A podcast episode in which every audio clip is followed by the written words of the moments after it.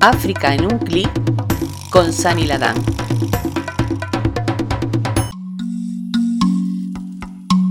Saludos y bienvenidos a este nuevo episodio de África en un clic. Un pueblo que no conoce su pasado, sus orígenes y su cultura es como un árbol sin raíces. Marcus Garvey. Hoy vamos a hablar de un pasado que no pasa. Un tema de actualidad porque el 28 de mayo de este año, Alemania reconoció, 100 años después, el genocidio cometido en Namibia contra los namas y los herreros. La primera vez que los alemanes utilizaron los campos de concentración. Entre 1904 y 1908, aproximadamente el 80% del pueblo herrero y el 50% del pueblo nama que vivía en el territorio de la actual Namibia fueron exterminados por las fuerzas del Segundo Reich, cerca de 65.000 herreros y 10.000 namas. Este crimen de la historia colonial africana es hoy considerado como el primer genocidio del siglo XX.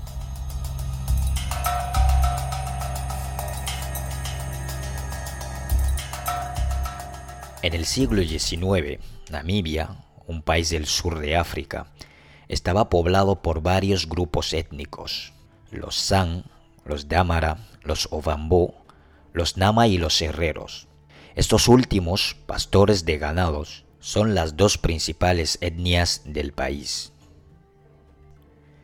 En 1884, Alemania invadió el territorio de Namibia y fundó la colonia del África Sudoccidental alemana. El interés de los colonos aumentó después del descubrimiento de diamantes en 1894. El 12 de enero de 1904, los herreros se rebelaron contra la ocupación alemana. Guiados por su líder, Samuel Majerero, atacaron un cuartel alemán en Okaanja. En junio de 1904, el general alemán Lothar von Trotha fue enviado a Namibia para reprimir esa revuelta herrero. Este llegará a Namibia con más de 10.000 soldados y un plan de guerra.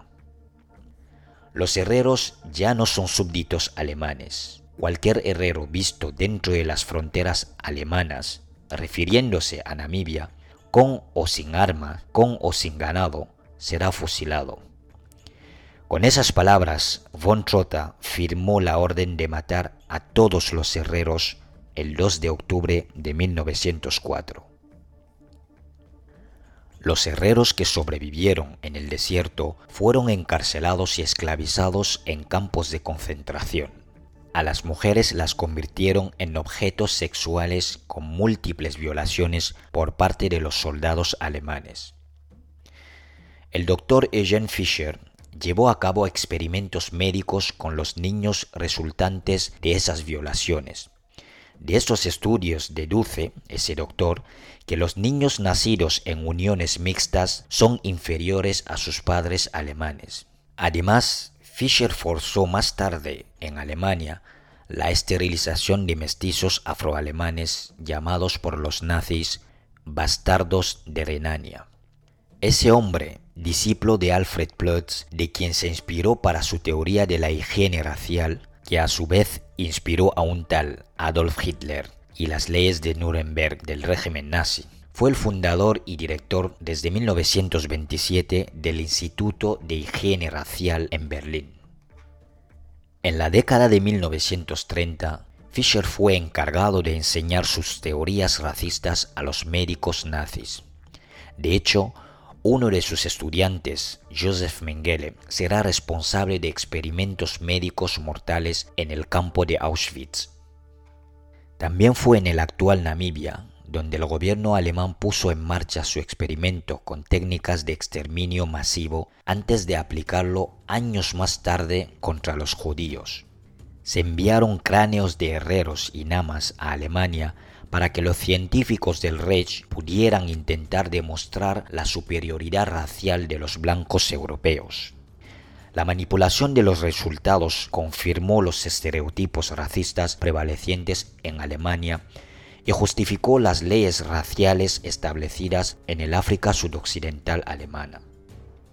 El resultado de sus estudios, publicados en 1914, serán citados por Hitler en su libro Mein Kampf, y los historiadores coinciden en reconocer su influencia en la formación del pensamiento racista del futuro líder nazi. En 1999 se descubrieron importantes fosas comunes en el desierto del Kalahari. Los herreros llevan años exigiendo que se reconozca la presencia en esas fosas comunes de los cuerpos de las víctimas del genocidio del 1904.